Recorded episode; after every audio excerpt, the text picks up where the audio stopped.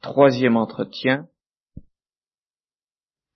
Pour euh, éclairer très concrètement l'enjeu de cette affaire, je vous cite l'histoire d'une mère de famille chrétienne, tout à fait chrétienne.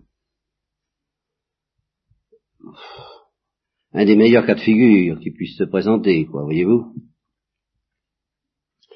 Pour que vous compreniez les, les explosifs qui se cache derrière les meilleures hypothèses,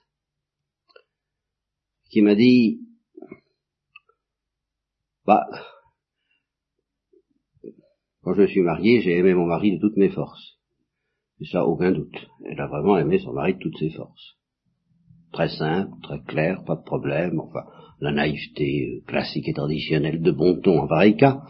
Mais, mais enfin, euh, très bien, très bien. Bon, Il y avait une petite arrière-pensée, comme ça, Dieu me fichera la paix. Hein? Il n'a de rien, ça. Bien. Moyennant quoi, Dieu lui a fichu la paix. Un certain nombre d'années. Et puis Dieu est venu. Et alors une certaine vie mystique, euh, de l'ordre de la rédemption, de l'ordre, évidemment, pas de l'innocence originelle, mais enfin une certaine vie mystique a commencé à se développer très sérieusement, de plus en plus sérieusement, avec des combats, avec des, euh, des affres, avec tout ce que ça comporte. tout ce qui est également classique et traditionnel en pareille matière. Et puis elle m'a dit, il y a peu de temps, j'ai compris à un moment, à un certain moment, euh, brusquement j'ai compris ce que pouvait être la passion. La passion amoureuse. Pour mon mari, la passion. Et j'ai compris que je pouvais tout perdre en un éclair. Tout. Tout ce que j'avais reçu en fait de vie mystique, si je me laissais aller à cela. Voilà. Voilà les choses dont auxquelles je voudrais parler. Vous voyez si c'est commode, hein? Mais qu'est-ce que c'est que la passion? La passion dont l'érotisme, pour ne pas parler de la pornographie, la pornographie est elle-même une caricature sordide, grossière, euh, bestiale et, et capitulant, qui capitule de l'érotisme, qui est lui-même une retombée, au fond très inférieure, de la passion. Voilà. Il y a quelque chose de noble, si j'ose dire, dans ces choses, c'est la passion. Et c'est pour ça que l'Église, qui ne s'y trompait pas, trouvait que Racine n'était pas si un auteur euh, pas si inoffensif que ça. Et qu'il a, quand il s'est converti, il a bien décidé qu'il ne ferait plus de pièces qui décriraient la passion. La passion amoureuse. Et quelqu'un m'a écrit à propos de la lettre numéro 20, le catéchisme sur euh, Tristan et Iseut et l'amour humain et l'amour trinitaire, quelqu'un m'a dit, mais vous ne savez pas avec quoi vous jouez, vous, vous manipulez les roses platoniciens, mais c'est très grave, c'est très dangereux. J'ai pas su quoi répondre, parce que justement, pour répondre, il faut mettre en place tout ce que j'essaie de mettre en place maintenant. Je maintiens que l'amour humain est une image de, etc. Ce que je vous ai dit ce matin, mais ça c'est vrai dans un monde innocent. Ça c'est vrai, et c'est ce que je reprocherai à la personne qui m'a critiqué sur les roses platoniciens, c'est que ce qui est inquiétant, c'est pas Platon, ni les roses, c'est le péché. Mais quel péché? Où est le péché? Là-dedans.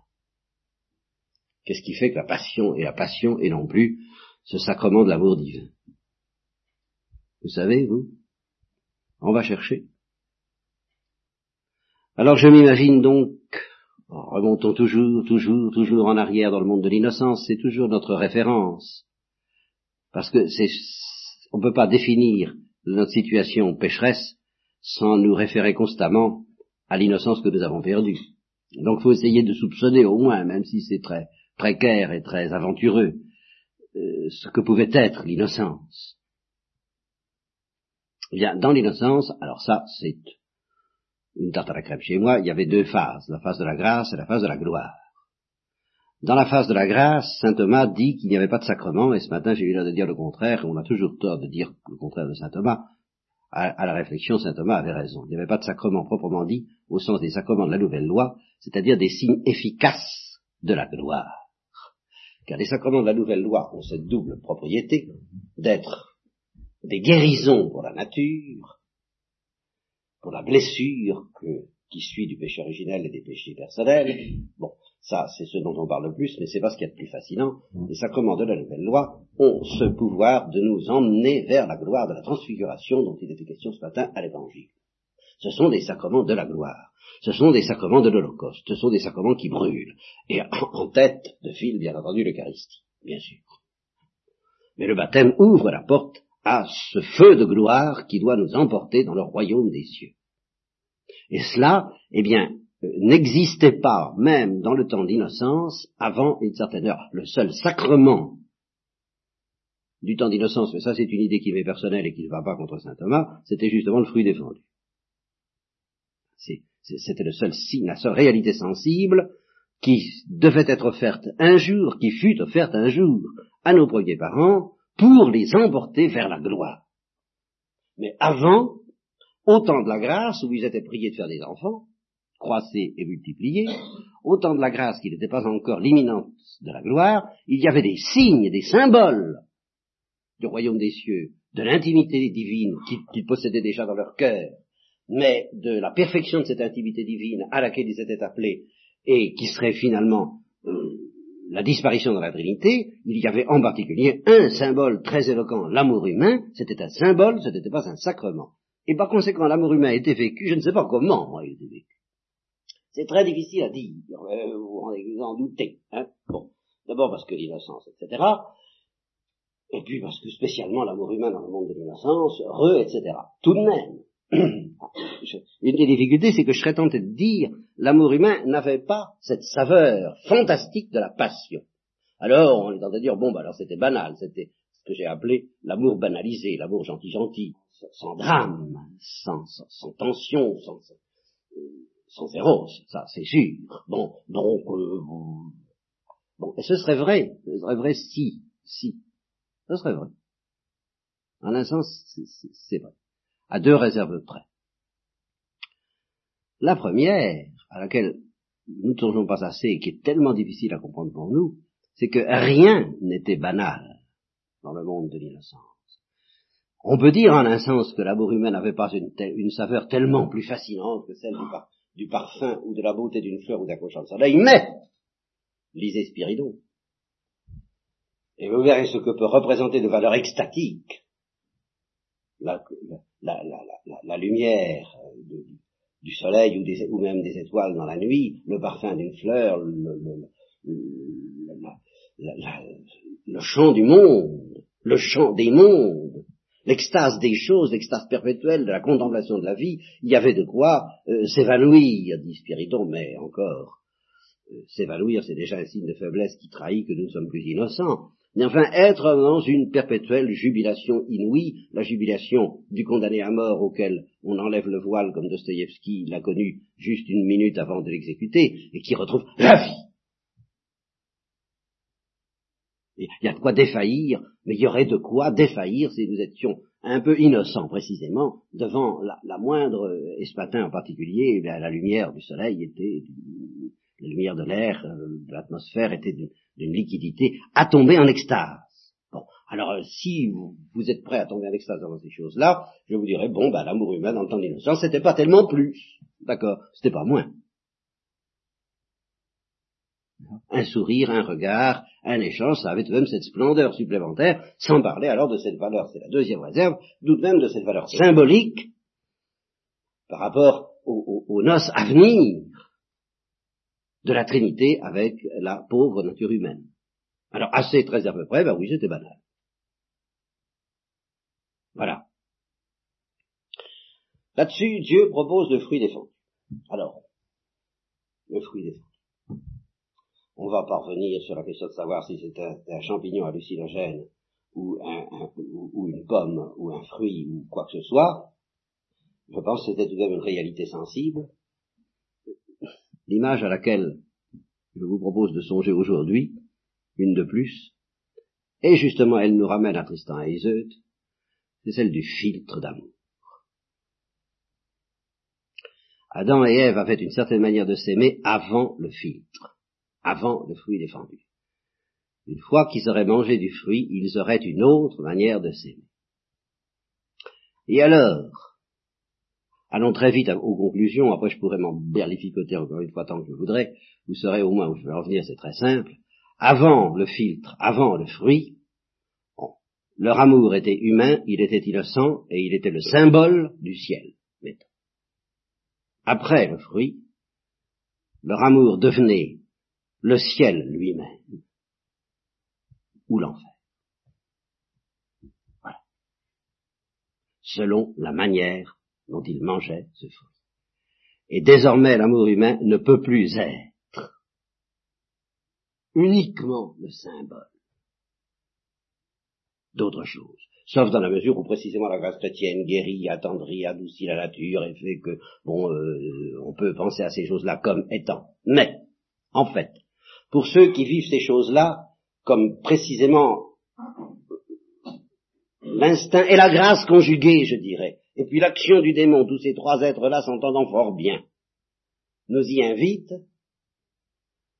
si on vit l'amour humain au degré d'intensité qu'il nous laisse pressentir et soupçonner, alors il y a deux solutions. Alors là, je, bon, il y a, l'amour humain chez ceux qui sont mal dégrossis, qui ne comprennent pas encore très bien les choses. Alors ceux-là, ils sont redevables du sacrement de mariage ou des équivalents antérieurs au Christ du sacrement de mariage, équivalents imparfaits, mais qui étaient tout de même des bénédictions de Dieu, aidant à faire la rééducation de la nature blessée, tant bien que mal, euh, euh, bon, enfin, à faire les premiers pas dans, l'ordre de la vie mystique. Mais, premier pas extrêmement balbutiant. Mais à partir du moment, je dirais, où les choses se gâtent, où l'intensité arrive, où le feu se présente, alors, effectivement, il n'y a plus que deux manières de vivre l'amour humain, et dans le concret, vous y échapperez difficilement. Ou bien Jésus et Marie, ou bien la passion. Là, je vous préviens. Ce qui ne veut pas dire que vous serez obligé de vous abstenir de toute relation sexuelle à partir du moment où vous aurez compris ces choses, mais ce qui veut dire que vous sentirez que vous, dépassez cette zone où c'est tellement important pour entrer dans la zone du royaume des cieux, que si justement vous n'acceptez pas cette grâce qui va vous emmener dans la sphère, dans le monde de Jésus et Marie, eh bien vous allez dégringoler dans le monde de la passion, qui est le monde de l'enfer. Voilà mon intuition de base. Et ça, c'est dû au filtre d'amour. C'est dû au fruit défendu. Vous voulez que Par nature, l'amour humain n'est pas porteur de tout ça, de tous ces explosifs. Il n'est que symbole, pauvre et humble symbole, et simple, et il est destiné à la procréation, il est béni et tout ce que vous voudrez. Mais, euh, l'amour humain suractivé, voilà, par le fruit défendu. Si le fruit défendu est reçu comme il faut, eh bien, il, vous emporte vers la vie mystique, mais il vous y emporte si bien que vous dites virginité. Voilà, c'est-à-dire que si vous n'êtes pas marié, vous faites, vous dites comme ça, Paul, ben, je ne veux pas perdre mon temps, hein. Vite, le royaume des cieux. Grâce à l'amour humain, grâce à ce besoin de l'amour humain en moi, Dieu s'est servi de cela comme d'un symbole pour me donner le désir de plus, et maintenant je suis brûlé, et maintenant ça ne me suffit pas. L'amour humain ne me suffit pas, il faut que j'aille plus loin. Et je choisis la virginité, la chasteté, la continence. Ou bien, ben, le même amour humain suractivé, si vous pressentez que l'homme est fait pour plus, mais dans des conditions où vous n'êtes pas à plat ventre, dans l'humilité absolue, eh bien, vous allez euh, devenir un démon. Et ce sont les choses de l'enfer qui vont vous intéresser. Et c'est ce que signifie, euh, entre autres, l'érotisme, même, même déjà la passion. il y, a, une volonté de destruction inscrite là-dedans qui, va petit à petit se donner libre cours. Et c'est ce qui fait que j'ai beaucoup de mal à vous parler de ça, puis que je vais m'arrêter très bientôt, parce que la mise en place théologique exacte est très, très, très difficile, et,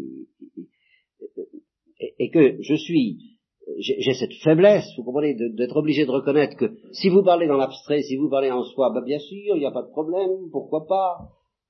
Encore une fois, au fond, je serais tenté de dire l'amour humain, vous pouvez vous y livrer tant que vous voudrez, tant que vous n'y comprenez rien. Alors allez-y. Le jour où vous comprendrez que vous êtes fait pour le royaume des cieux, alors là, il n'est pas dit qu'il ne faut pas vous livrer à l'amour humain. Joseph et Marie se sont aimés, plus que vous ne vous aimez dans, dans la passion elle-même, mais autre.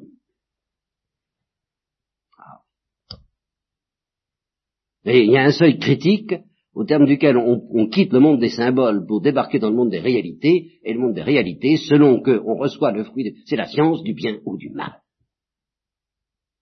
C'est le royaume des cieux ou les ténèbres. Alors vous me direz, mais alors que faire si je sens que justement les ténèbres sont en moi? Ici, nous entrons dans un tout autre chapitre dont je n'ai pas parlé depuis plusieurs récos et dont j'ai parlé souvent avant, qui est le monde de la rédemption. Si vous sentez en vous justement la morsure de la passion et des ténèbres, c'est précisément ça qui va vous servir de moteur et de levier à condition de le reconnaître, à condition de le reconnaître, pour vous précipiter vers le Sauveur. Alors là, ça devient ça devient merveilleux, il va vous guérir, venez à moi, vous qui avez soif, même d'une mauvaise soif. Je vous guérirai et je vous donnerai la vraie soif. Je vous restaurerai. Je, la brebis qui est blessée, je la penserai, je la renourrirai, je lui redonnerai tout, ce qu'il faut pour, bien sûr. Mais regarde ce que ta passion ce lien qu'il faut établir, et avant justement, au moment où, commence le carême, je vous propose ça comme méditation, le lien entre la passion et la passion.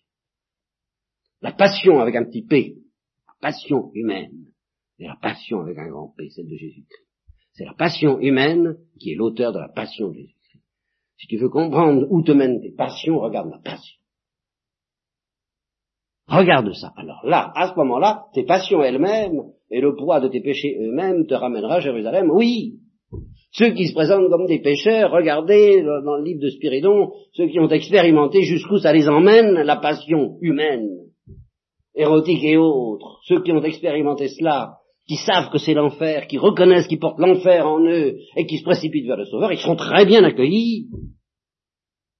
Monsieur qui disent, oh ben non, mais enfin quoi, l'amour c'est bon, pourquoi pas, je suis pas si pécheur que ça, etc.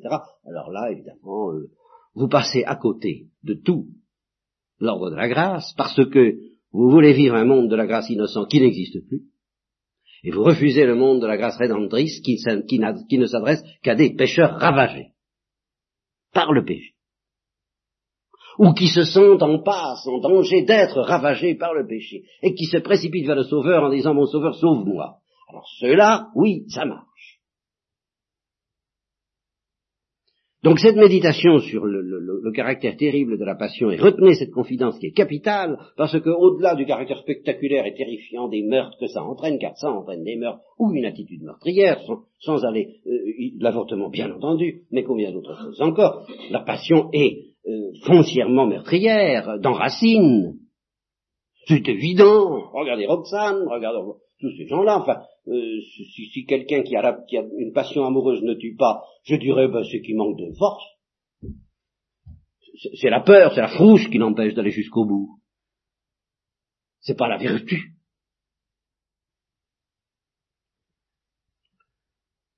Bon, je ne sais plus ce que je disais. Si quelqu'un, oui, ben, pensez à ça. Ben, au-delà, oui, au-delà de tout ça qui est très spectaculaire, la passion a un effet beaucoup plus grave que tout, et qui a été défini par cette confidence que j'ai évoquée au début de cette instruction, en un instant, je peux tout perdre.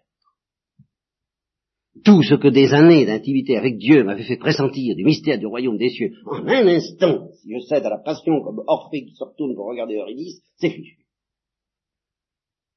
C'est la mort, c'est ça le péché mortel.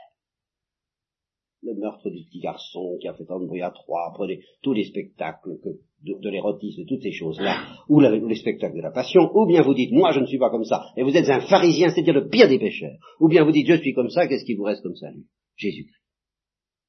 Alors moi je vous le dis, euh, je suis comme ça. Et c'est pas une grâce euh, dont je peux mesurer, dont je pourrais décrire par des détails sans, intérêt, hein, mais très nets, que je ne la méritais pas et que je ne la prévoyais pas et que je n'ai rien fait pour la recevoir, euh, sauf après l'avoir reçue, que j'ai été tiré de l'abîme. Bah, je ne pense pas être le seul. Je pense que cet abîme, il est pour nous tous, et que si nous ne voulons pas de cet abîme, mais il n'y a que l'abîme de la miséricorde du Christ, qui est l'abîme du royaume des cieux, pour pouvoir nous sauver.